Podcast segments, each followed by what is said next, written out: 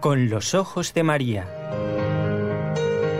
El mundo, la actualidad, las preguntas más profundas sobre Dios y la vida humana en todas sus facetas necesitan ser mirados con los ojos serenos de la Virgen, la Madre de todos los hombres. Con los ojos de María, un programa de NSE Producciones para Radio Católica Mundial conducido por Nelly Álvarez.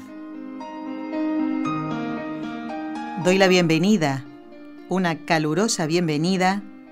Eh, utilizo este adjetivo por, por lo entrañable de encontrarnos otra vez, ¿eh? no por la temperatura que afortunadamente por estos lares está bajando ya. ¿eh? Encantada de encontrarme otra vez con ustedes y hablándoles en nombre de este equipo NSE Nuestra Señora del Encuentro con Dios, que cada lunes, miércoles y viernes conecta a esta hora, además de los martes y jueves, pero los lunes, miércoles y viernes nosotros desde la ciudad de Barcelona con Radio Católica Mundial. Y allí está Jorge Graña y todo el equipo en Alabama, en Birmingham. Gracias por vuestro trabajo y desde la ciudad de Barcelona, aquí nos acompaña Raúl García en el control.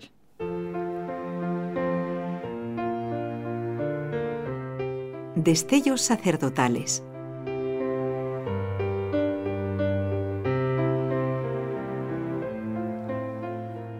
decía el Papa Juan Pablo II, el buen sacerdote es el que renueva constantemente su deseo de llevar a todos los hombres al conocimiento del misterio del amor inconmensurable de Cristo hacia la humanidad pecadora.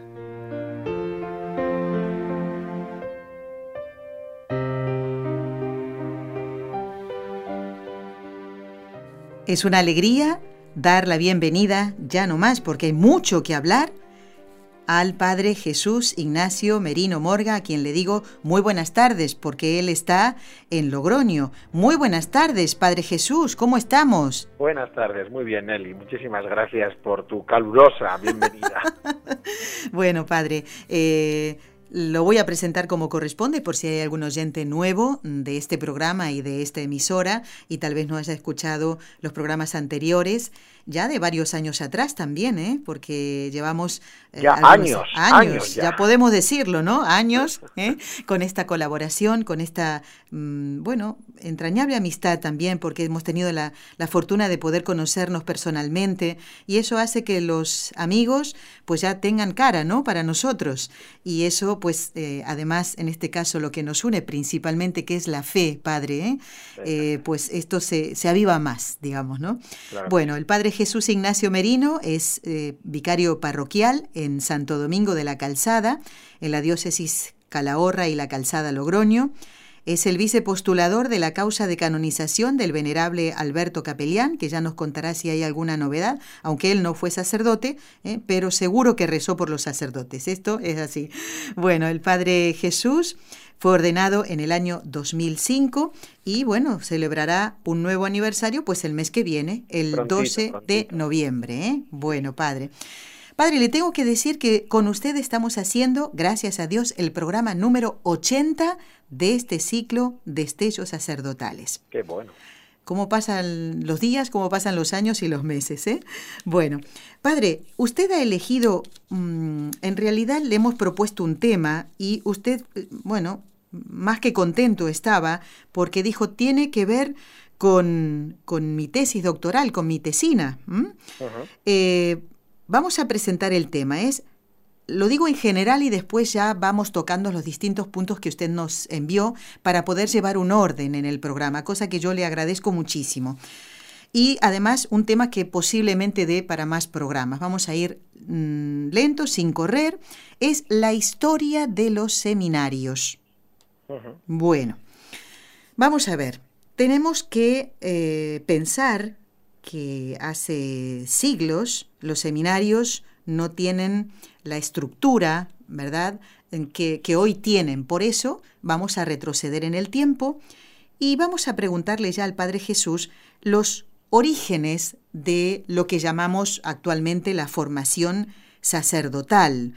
¿Existía algo parecido a los seminarios, también recordemos que estaban los monjes, que eran muchos de ellos hermanos y no llegaban a ser sacerdotes. Así que todo eso, Padre, que nos oriente como punto de partida para poder llegar, si no en este o en otro programa, a lo que hoy llamamos seminario. Vale.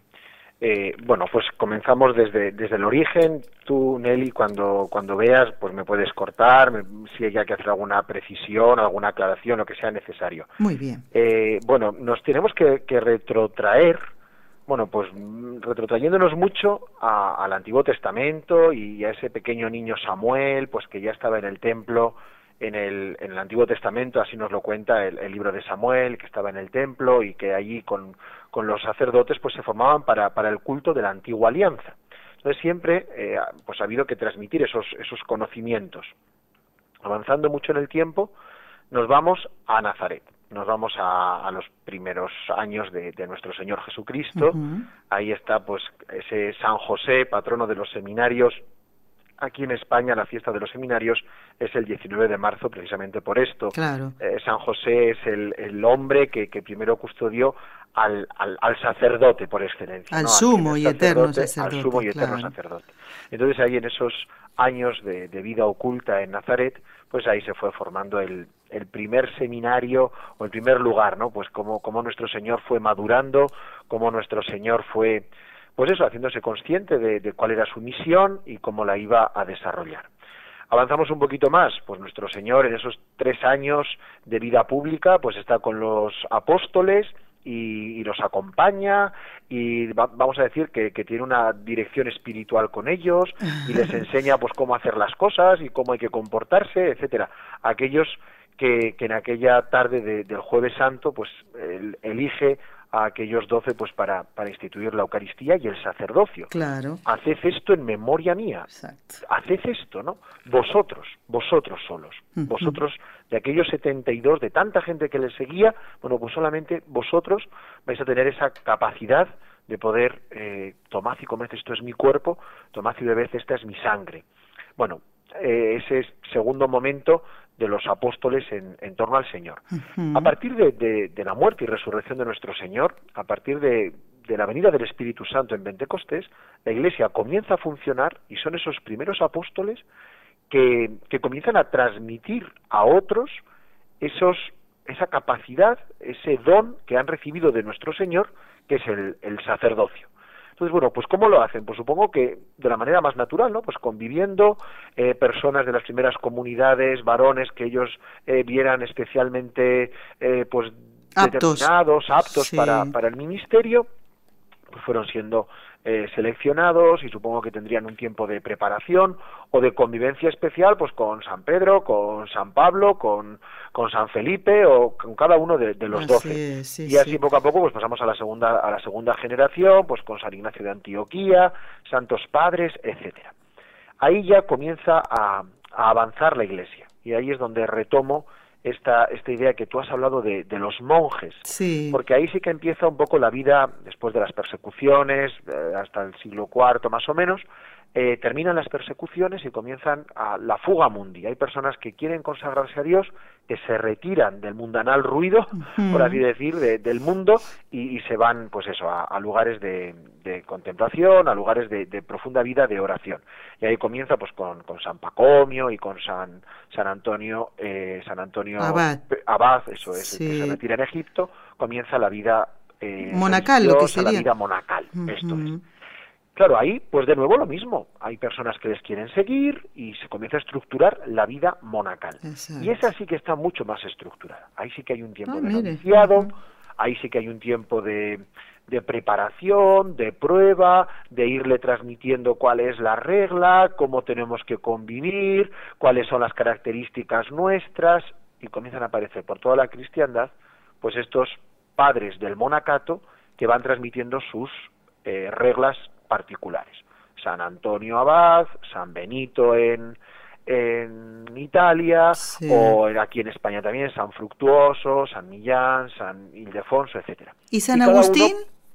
San Agustín, San Agustín es, eh, es comienza una vida, pero la regla de San Agustín es muy básica. Ah. Es decir, sí que tiene una regla propia, sí que hay una hay familias eh, religiosas que son agustinos y de la regla de San Agustín, pero es la más básica. La regla de San Agustín es una regla muy, muy primaria, un, un poquito organizar la convivencia de una manera muy simple.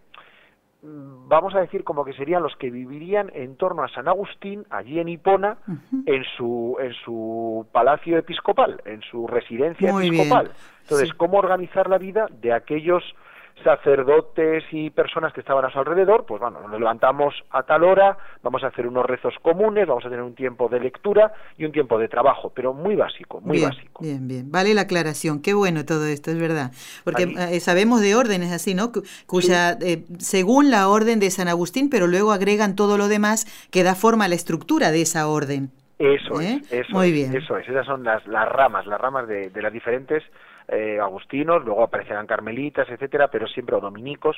Bien, entonces, lo que hemos dicho, la vida religiosa sí que estructura mucho más su formación, hasta llegar a la profesión de votos, etcétera. Mientras tanto, el clero secular, los curas de pueblo, que no vivimos en comunidad, que solamente dependemos del obispo directamente, bueno, pues se seguían transmitiendo pues esos saberes, pues cómo celebrar la Eucaristía, eh, cómo atender a las personas, etcétera y luego el obispo ordenaba a esos chavales o a esos jóvenes que habían sido preparados por, por los sacerdotes en sus parroquias, bueno, supongo que pasarían un pequeño examen, etcétera, y eran ordenados para transmitir el puesto en el que había estado ese sacerdote.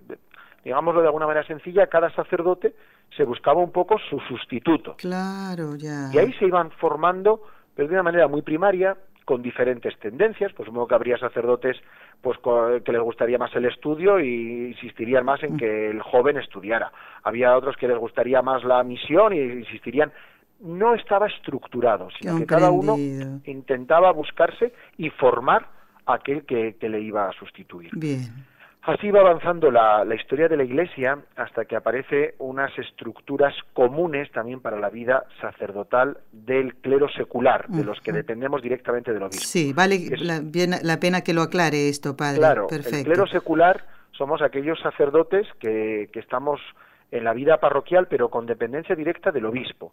No somos religiosos, no, no tenemos vida comunitaria y no tenemos una regla ni hemos hecho una profesión de votos ni tenemos un hábito. Y quizás lo, más eh, lo más ejemplificante para que la gente lo entienda es que nosotros no tenemos hábito propio. El sacerdote secular es aquel que vestimos con el clériman, vestimos de negro o la sotana y, ya está. Perfecto, perfecto. No, no vestimos con el hábito de los dominicos o con el hábito de los, eh, los jesuitas para distinguirse. Los jesuitas tenían el, tienen la sotana, pero siempre con un fajín, y con un fajín de una determinada manera para distinguirse del clero eh, secular. Es verdad, es verdad. Se dice siempre clero secular, porque estamos en el século, en el siglo, clero regular, aquellos que están con la regla, con sometidos a una regla. Sí. Clero secular en el siglo, en el mundo, en las parroquias, clero regular, aquellos que tienen regla, aquellos que tienen un, un principio al que al que someterse, ¿no? Y claro un superior en su casa y viven, pues eso, en comunidad de tres, de ocho, de diez, lo que, lo que la orden religiosa pues pues estime oportuno. Permita, muy, viene muy bien esto, padre, porque hemos tenido en el programa eh, sacerdotes, dominicos, sacerdotes mercedarios. Hace poquito celebramos a Nuestra Señora de la Merced y estuvo aquí un sacerdote de la Orden de la Merced con su hábito, que, eh, que realmente es precioso verlos, ¿eh? ¿no? Es, muy bonito. Los hábitos son muy bonitos. Sí, así están los franciscanos, están los agustinos, eh, hermanos de la Sagrada Familia, tantas y tantas órdenes, la vida religiosa en, la iglesia es, muy rica. Así es, y no en todas las órdenes o congregaciones no todos los hombres que están formando parte de ella son sacerdotes. Nosotros estamos, usted está ya introduciéndonos en cómo llegamos a, lo que se vive en este siglo XXI, eh, a estructurar mejor estas, a ver, vamos a decirlo con las palabras básicas, estas casas, estos edificios de formación para los sacerdotes. Usted ha nombrado a los dominicos. Eh, también a los franciscanos. Estamos hablando ya de la aparición de las órdenes mendicantes en otro tiempo de la historia. ¿Cómo se va estructurando la formación en estos, va a ver, vamos a poner desde el siglo XIII, ¿no? Más o menos a esa, en ese siglo comienzan a aparecer. Es ese siglo bisagra, el siglo XIII es un siglo bisagra, digamos, entre, entre la, Edad Media, la, Baja y la Alta Edad Media.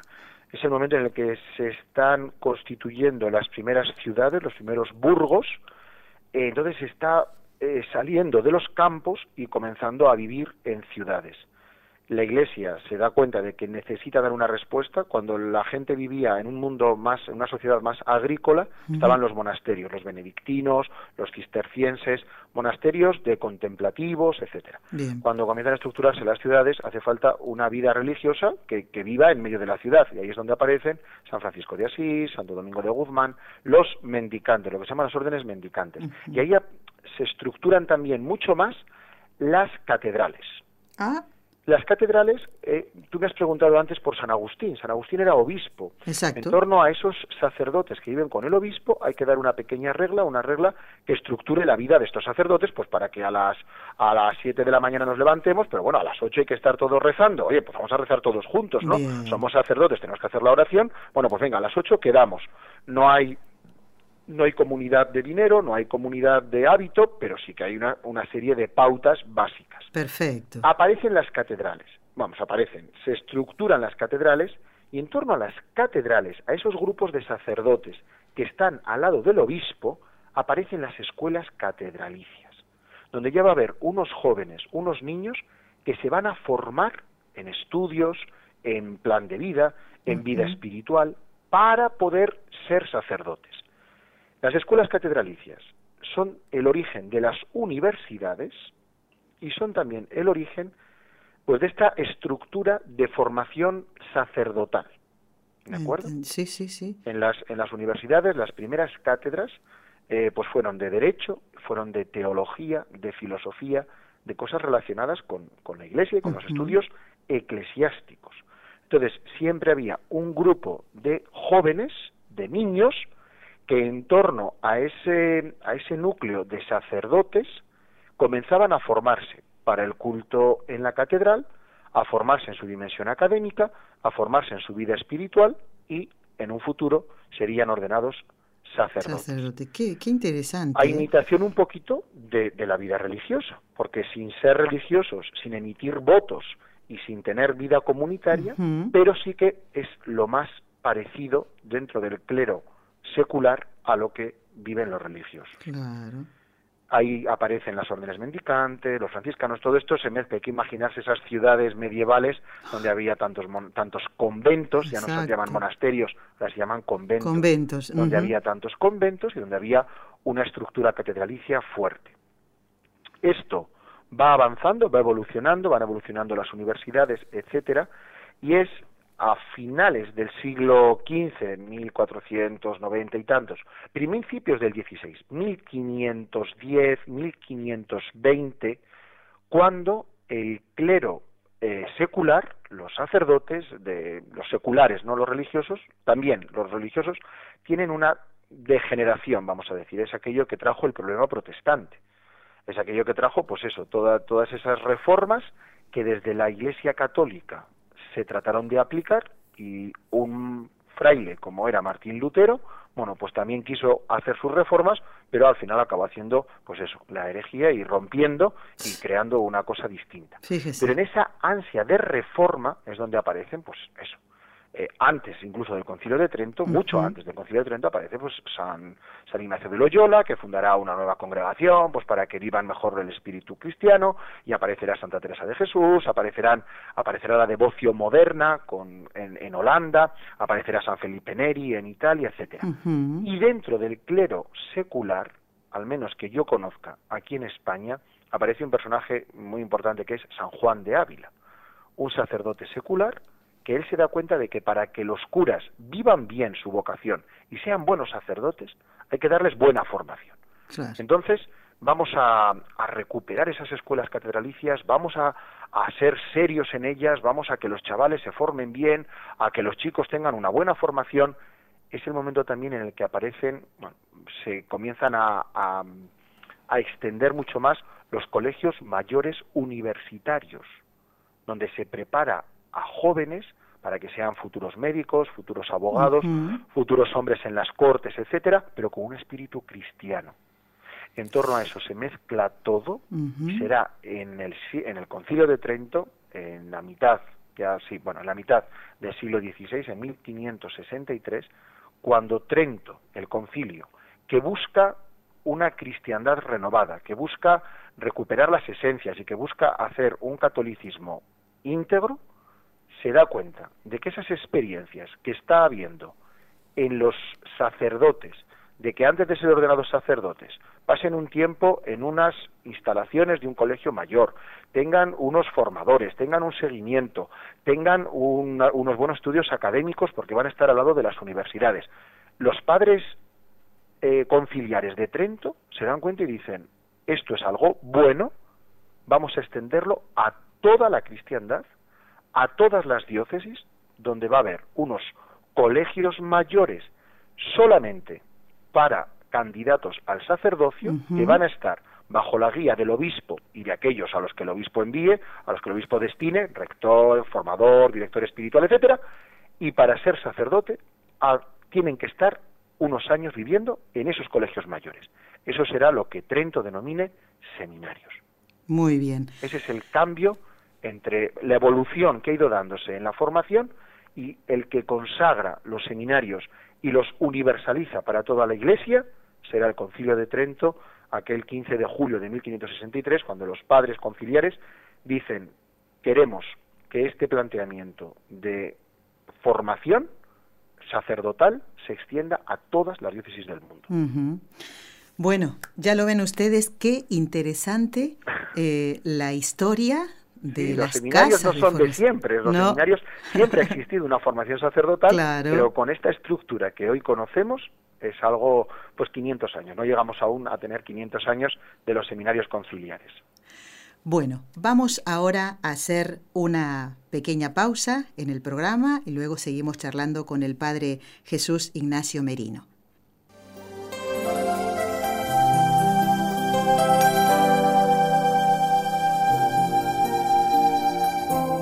Estás escuchando en Radio Católica Mundial el programa Con los Ojos de María, en vivo y en directo, presentado por el equipo Nuestra Señora del Encuentro con Dios desde Barcelona.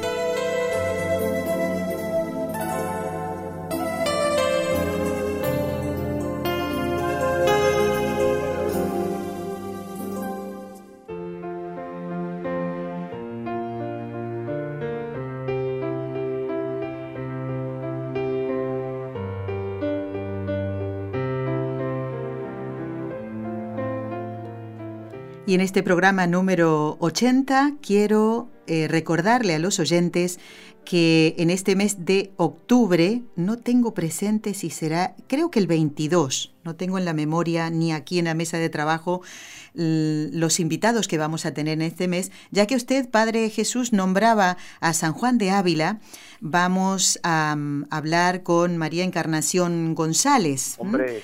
La conoce usted, ¿verdad? Claro, esta es teresiana, encargada de las causas de los santos en la Conferencia Episcopal Española. Así es.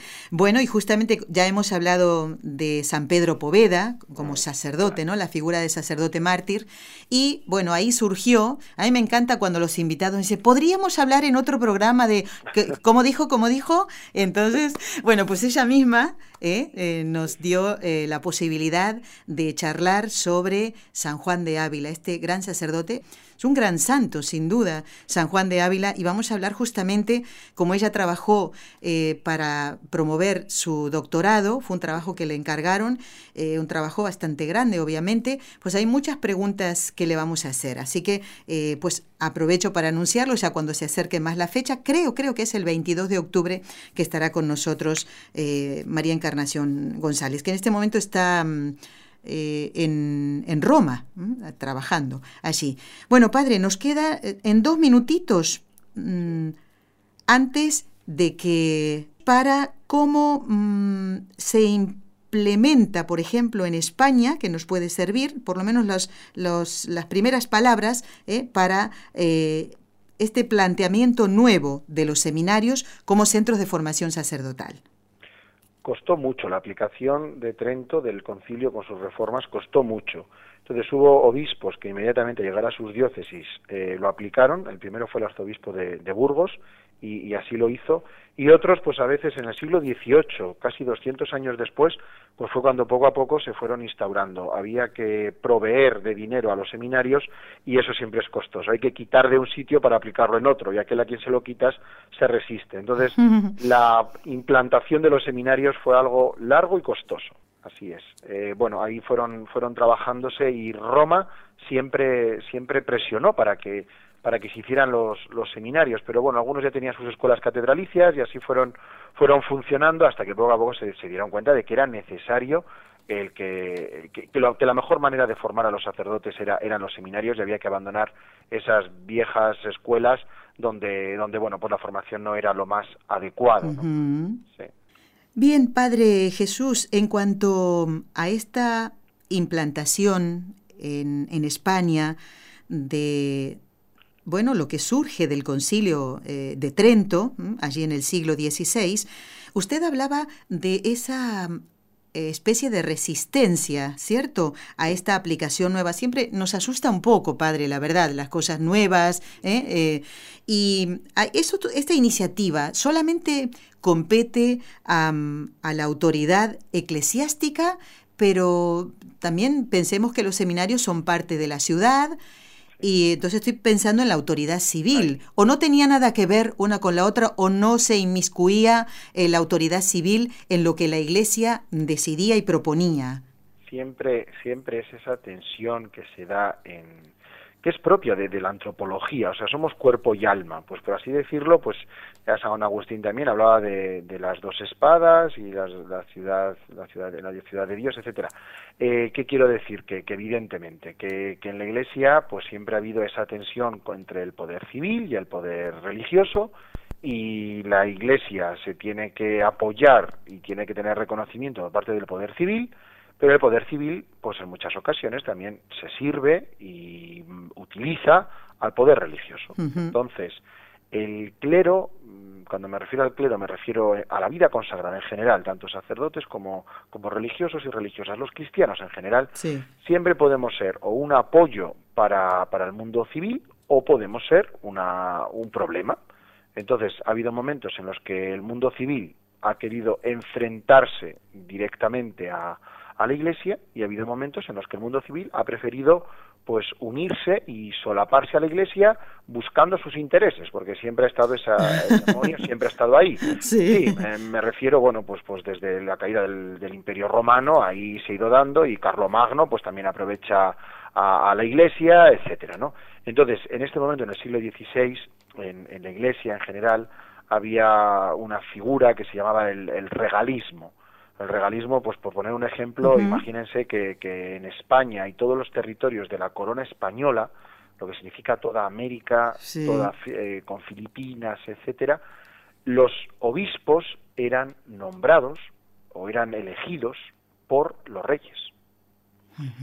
Entonces, bueno, eso es una cosa que viene de, los reyes católicos, cuando ellos reconquistan, primero descubren las Islas Canarias, y luego reconquistan Granada, pues al Papa en cuestión, cuando la, asisto, que es Sisto IV, cuando las Islas Canarias, y luego con, con Alejandro VI en, en la reconquista en 1492, pues le dicen que si ellos han, han, reconquistado ese territorio para la cristiandad, pues que también tienen que poder decidir quién va a ser el obispo de ese territorio. Ah, ah, y ah. bueno, pues eh, la reina Isabel la Católica consiguió poner a su, a su confesor como arzobispo de Granada fue algo pues muy bueno porque era, era un gran hombre, eh, Fray Hernando de Talavera.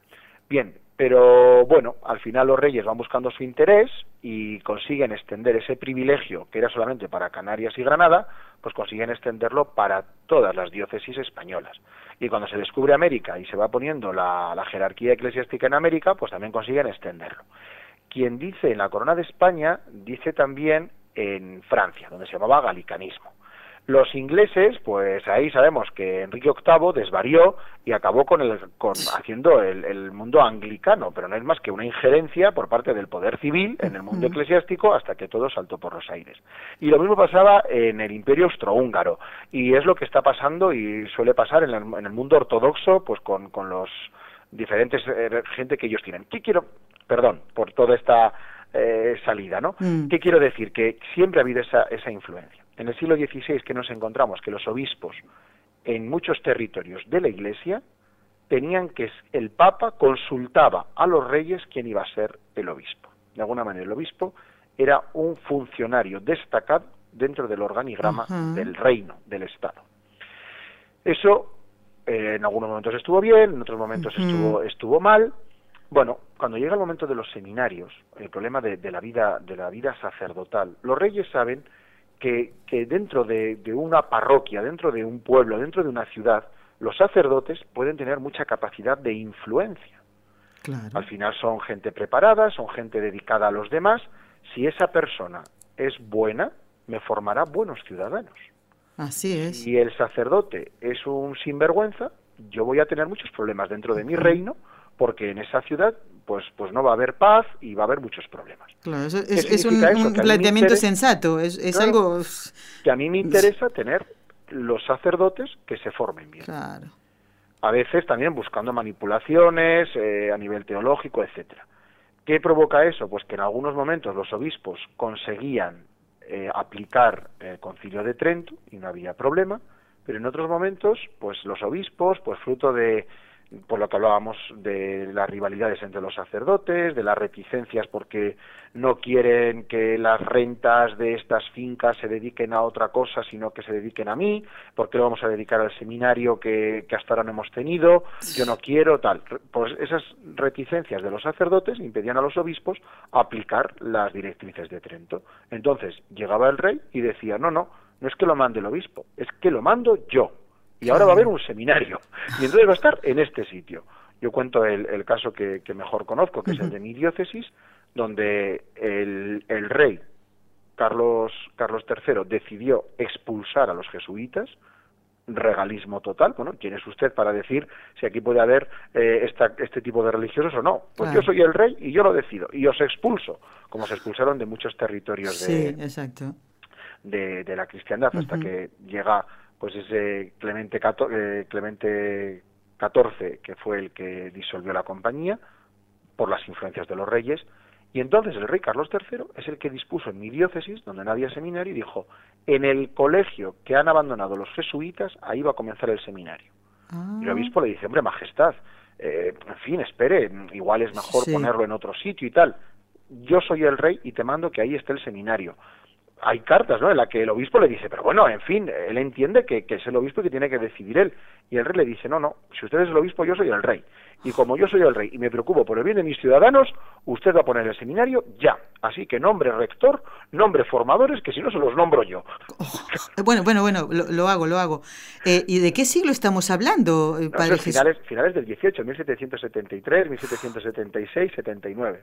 ¿Y es donde está en la actualidad el, el, el seminario de la diócesis, de Calahorra, la Calzada Logroño? Luego tuvo una evolución distinta. Ah, Pero ahí, esos son los orígenes del seminario. Caramba, Dios mío. Como, como en mi diócesis en otras de España, ¿eh? Son los seminarios que, que decimos eso, que son los seminarios de Carlos III, porque fue él el que, el que realmente los promovió y los erigió. Luego los obispos le, le, seguían, claro. Y si no, si un obispo se le pues no, no le obedecía al rey, bueno, pues esperar que se muera para que el próximo obispo que haya que nombrar, ya me encargaré yo que sea uno que me obedezca. Claro.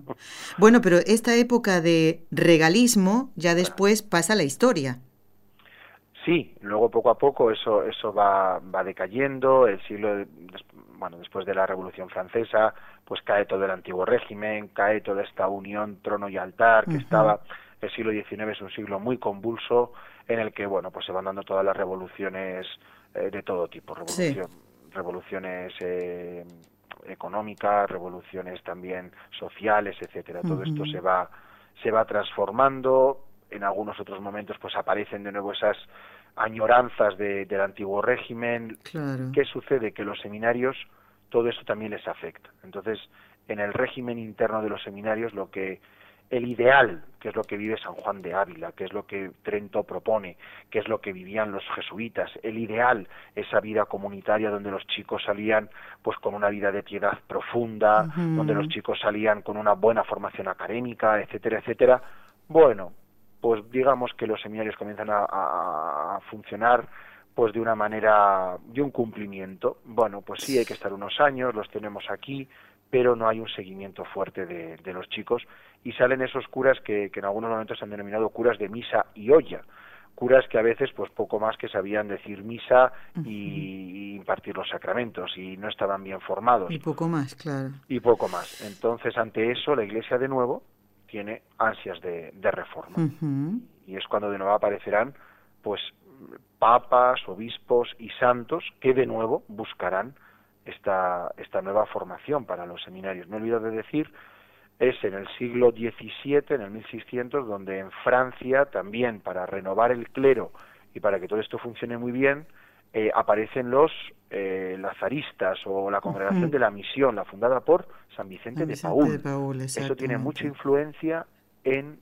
Francia y en algunas de las colonias francesas. Eh, digamos que San Vicente de Paul lo que busca es reformar al clero secular. Uh -huh. Es una congregación dedicada a la misión, pero ellos han trabajado muchísimo en los seminarios para que el clero secular sea un clero formado, Qué un bien. clero santo. Uh -huh. Fíjense, eh, oyentes, amigos, eh, todo lo que nos está diciendo el Padre Jesús. Dios siempre vela sobre la iglesia, Padre. Siempre, sí. eh, eh, toca los corazones de determinadas personas, en este caso San Vicente de Paul, porque la iglesia necesitaba para su época un santo como él. Y así en todos los santos que usted nos ha nombrado. Ha hablado por poco, bueno, ha ido al Antiguo Testamento, Dios mío, y hemos llegado, todavía no llegamos ni al siglo XXI. bueno, pues también ha habido grandes, grandes eh, sacerdotes y gente. Sí, si, si, algo, si algo nos queda claro cuando, cuando vemos la historia de la Iglesia sí. es la, la, presencia del Espíritu. No hay como el Señor nunca abandona la Iglesia y como ahí siempre, siempre va actuando y donde parece que, que, que ha llegado el caos, que ya no queda más que eh, cerrar porque, porque esto es un desastre, bueno, pues surgen santos, surge, eso siempre es atractivo, siempre la, la santidad es atractiva y al final aparecerán eh, seguidores y la iglesia se rejuvenecerá, se renovará y de nuevo surgirá con, con fuerza nueva. Vamos a hacer otra pausa cortita en el programa y luego seguimos charlando con el Padre Jesús Ignacio Merino en vivo y en directo y, y, realmente disfrutando de este, este, es un repaso de la historia. La pena es que el programa dure solo 55 minutos, padre. Bueno, ¿eh? si no sería, sería aburridísimo. a los que nos gusta la historia disfrutamos, Nelly, pero seamos sinceros, hay gente que dice, Dios mío, qué, qué horror.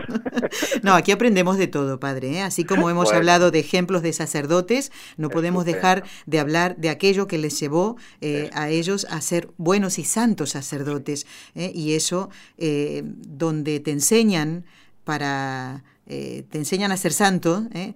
sí. y te lo enseñan bien, es tú deseas ser santo. ¿eh? Claro, exacto. Bueno, pues hacemos esa pausa y ya volvemos. ¿Quieres escribirnos ahora mismo? Puedes hacerlo al siguiente correo electrónico con los ojos de María arroba nsradio.com.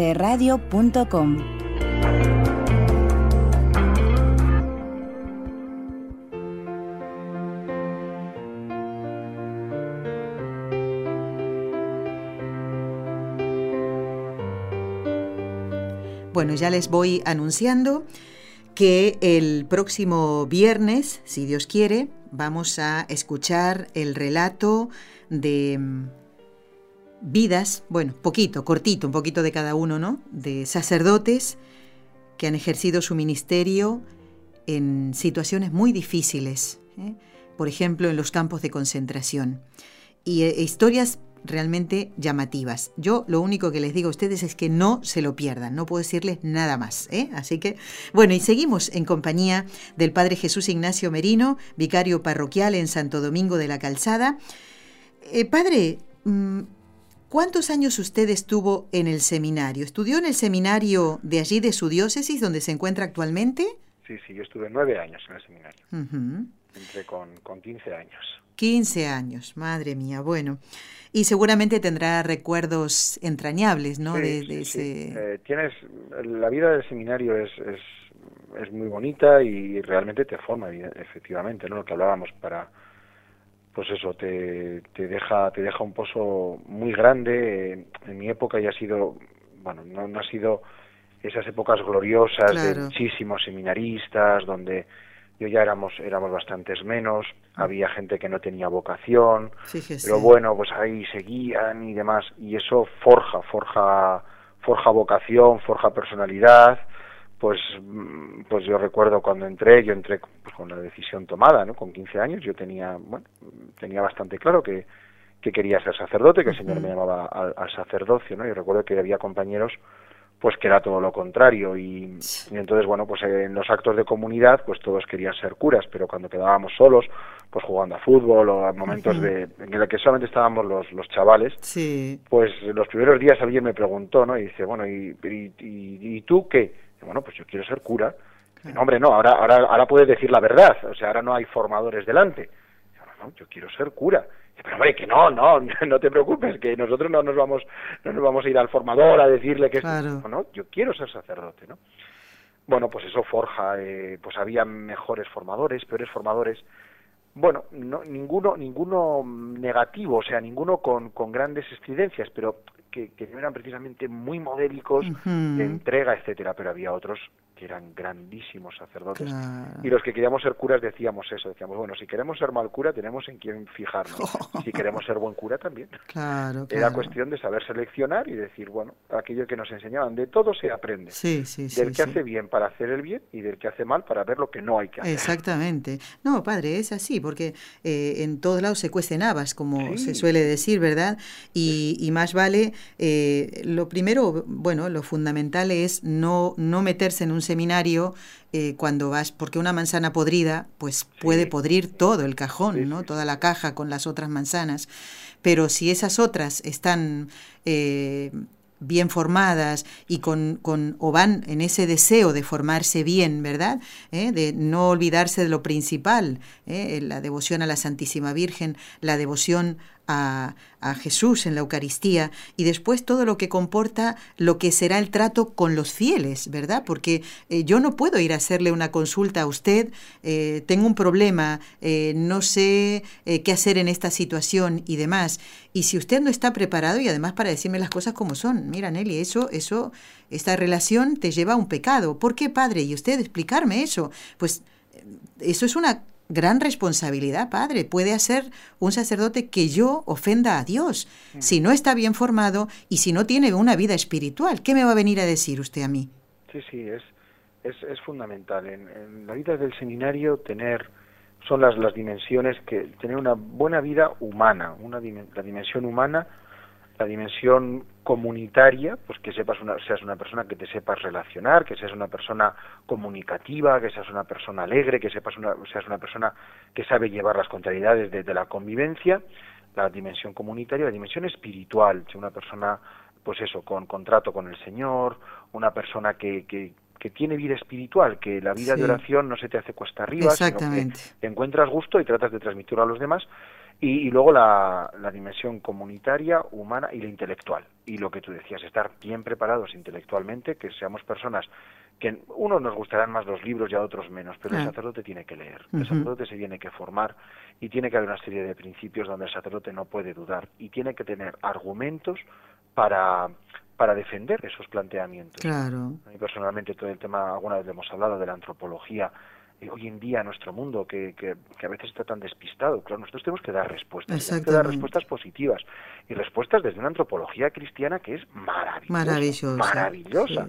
Yo no me puedo quedar encogido de hombros o incluso titubeando ante unas propuestas que, que, que son que son destructivas para, para el ser humano. Todo lo contrario, yo tengo que proponer a Jesucristo, tengo que proponer eh, esa, esa visión del mundo y del ser humano en la que ante otras propuestas yo no puedo eh, simplemente decir, bueno, pues es que yo no sé, ¿cómo que no sé? Sé perfectamente y si vivo como Cristo y vivir como Cristo es así, así, así, así, así, yo, yo te propongo, vamos, que, que, vivas con una plenitud como de ninguna otra manera lo vas a conseguir.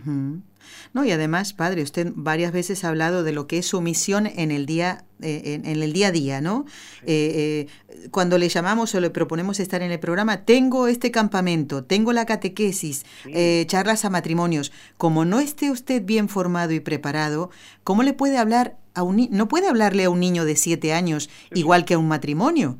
Ahí la vida sacerdotal es, es así de, de maravillosa. Es, sí. Es, fantástica. Porque lo mismo tienes que tratar a una señora que se ha quedado viuda con 50 años, que a la que ya es viuda o es viudo, pues que ya son viejitos, o tienes que tratar al adolescente, o tienes que tratar al joven que se va a casar, o tienes que tratar al niño de 7 años, o tienes que tratar a la madre que, que tiene problemas familiares y que están ahí a punto del divorcio, o tienes que tratar a la, al tanatorio porque se ha muerto alguien y los hijos están desconsolados, o, y dices, Dios mío, y esto, pues hay días que cuando haces el examen de conciencia por la noche dices, hmm. pero qué variedad. Gracias, Señor. Gracias. bueno, Padre, vamos ahora a rezar las tres Ave Marías y vamos a dar gracias eh, por esta misión tan hermosa eh, y que ha llevado a este equipo de trabajo a realizar, a, presentar a los oyentes eh, este ciclo dedicado especialmente a, los sacerdotes, pero también a todos, ¿eh? inclusive a los formadores en los seminarios, porque a todos nos es de utilidad, también a los laicos, ¿eh? como me ha ayudado a mí cada uno de los programas, de estos 80 programas que venimos haciendo desde el 8 de diciembre del año pasado. ¿Cómo pasa el tiempo?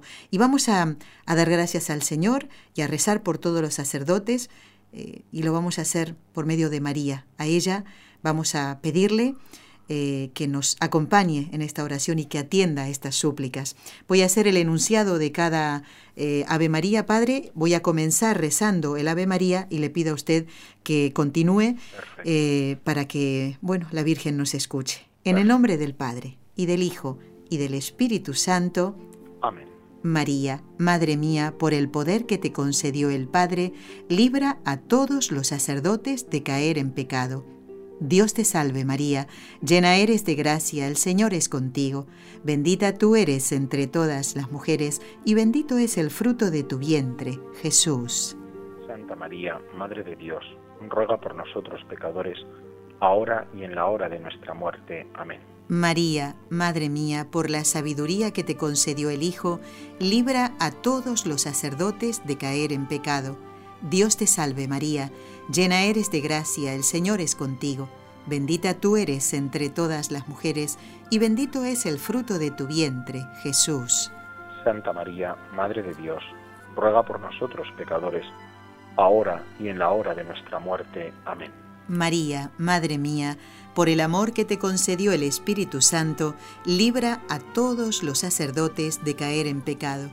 Dios te salve María, llena eres de gracia, el Señor es contigo Bendita tú eres entre todas las mujeres, y bendito es el fruto de tu vientre, Jesús. Santa María, Madre de Dios, ruega por nosotros pecadores, ahora y en la hora de nuestra muerte. Amén. Dios Padre Todopoderoso, por intercesión del Inmaculado Corazón de María, te pedimos la santidad de los sacerdotes del mundo entero.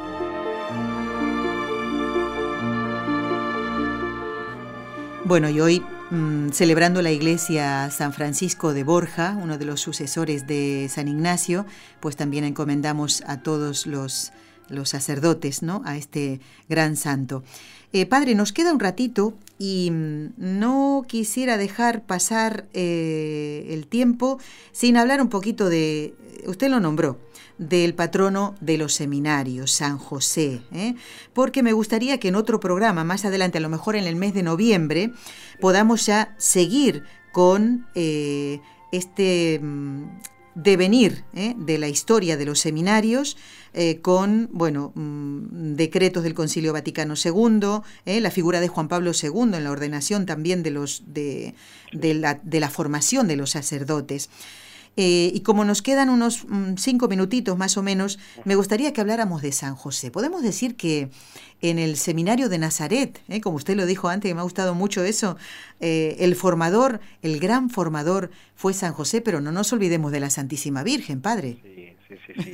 bueno, claro, es, eso, esa es la Sagrada Familia y, pues qué, qué decir de, esa Trinidad de la tierra, ¿no? Pues Jesús, María y José. Pues, pues lo que se diga es poco, ¿no? Pero de San José, yo recuerdo que, en el seminario nos, nos, nos imbuían mucho de, la devoción a San José como, como ese hombre que, que hizo el bien, que no tuvo ningún relumbrón y que sin embargo pues, pues fue fundamental para, para nuestro Señor, ¿no?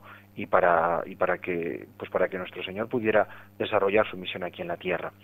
Eh, ¿Qué quiero decir? Yo voy a poner un ejemplo que, en el seminario siempre se me quedó muy grabado y, mira, nos decían, el, sacerdote tiene que ser como esa alfombrilla que está a la entrada de, de las casas, donde la gente siempre que quiere entrar, pues pasa, se limpia los zapatos y luego ya se olvida de ella. La ha pisado, la ha utilizado, le ha servido, pero nadie se acuerda de que estaba allí. San José un poquito fue así, fue ese hombre del silencio, fue ese hombre de, la humildad, fue el hombre del servicio que estuvo allí sirviendo y, ahí quedó, ahí quedó. Bueno, pues eso tiene que ser el sacerdote. Un sacerdote tiene que ser humilde, un sacerdote tiene que ser servicial y, tiene que pasar desapercibido. No tiene que ser protagonista, porque el sacerdote tiene que ser reflejo de Jesucristo. En el momento que, que entra el protagonismo y que yo soy, o, o incluso la gente, si se queda en qué bueno es usted, mire, yo no soy nada. es Cristo el que hace en usted a través de mí. Yo soy el instrumento. Yo soy esa, esa flauta que si no se le sopla no hace nada. O el violín, que si no hay un violinista que lo toque, no hace nada. Pues eso es el sacerdote. Y por eso el sacerdote tiene que saber pasar muchas veces a, un segundo plano o a un cuarto o lo que nos corresponda. Has hecho el bien, has estado en una parroquia, has tratado a unas personas, muchas veces pues, pues eso, eh, contemplándolas en los momentos difíciles, muy poca gente se acuerda de los sacerdotes en los momentos bonitos. Bueno, pues ya está, esa, es nuestra misión y nuestro consuelo es el sagrario. Y, jo, es que no me lo agradecen, jo, es que ahora vete al sagrario y allí el Señor pues te lo, te lo premiará con, con la tranquilidad, con, con, la, serenidad, con la paz del trabajo bien hecho y de que te ha visto Dios. Ya está. Y pues porque muchas veces también no puedes callar no puedes hablar perdón. No solamente en, en, la confesión sino que hay hay confidencias hay cosas que, que sabes de las personas y que las sabes como sacerdote y por tanto debes callarlas. Y ya está y ya está. Hay personas que, que a veces en la parroquia no lo entienden pero tú sabes bueno me estoy acordando por ejemplo de todo el todo el tema de Cáritas. Hay personas que las ayudas eh, directamente, pues a través de, la institución y vienen a recoger los alimentos o, a recibir. Y hay otras personas que hay que atenderlas de una manera mucho más discreta, en la que solamente pues entera el sacerdote, pues por vergüenza o, por, lo que sea, hay familias que, el sacerdote las tiene que ayudar y, ya está. Tiene que ser así. Como San José, en el silencio. Eso es San O a lo mejor a usted, como San José, el Señor le inspira algo durante el sueño, tal vez, sí, ¿no? también eso es, bueno, en ese aspecto, uf, eh, esa, esa ayuda de, de cómo el Señor, pues, te tienes que dejar guiar, como, como hizo San José también, ¿no? Y fiarte de Él y, y ir caminando, ¿no? Y, es cierto, en la vida pastoral lo compruebas muchísimas veces, que dices, ¿por, qué, ¿por qué esto? ¿Y por qué ahora esta iniciativa? ¿Y por qué se me ha ocurrido a mí, a esta persona, decírselo así? Pues ya está, pues porque el Señor pues te ha ido sugiriendo y, ha, ido, y ha ido trabajando en, tu interior, como San José, San José hombre humilde, San José hombre sencillo, San José hombre íntegro, San José hombre trabajador, son las cualidades de, todo cristiano, pero cuanto más de, un sacerdote, de un sacerdote. Padre, en 30 segundos le pedimos su bendición para todo este equipo de trabajo eh, y que todo, todo lo que nos ha contado no sea simplemente eh, una hoja de la historia de la humanidad, sino una hoja de la historia del hombre eh, que necesita ser formado para servir a Dios.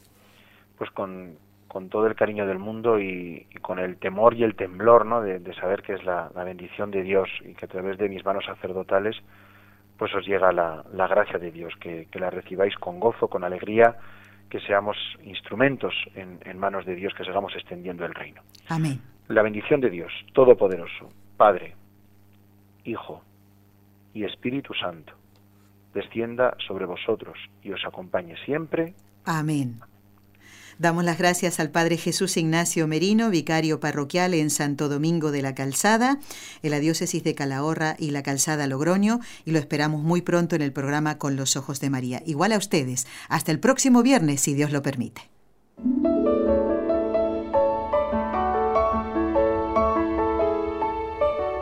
Has escuchado un programa de NSE Producciones para Radio Católica Mundial.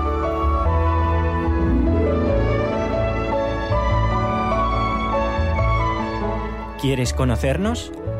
Escríbenos al correo electrónico con los ojos de María arroba nsradio.com.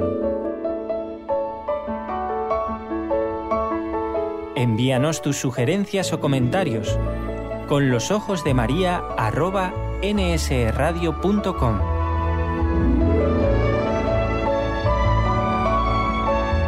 Te esperamos.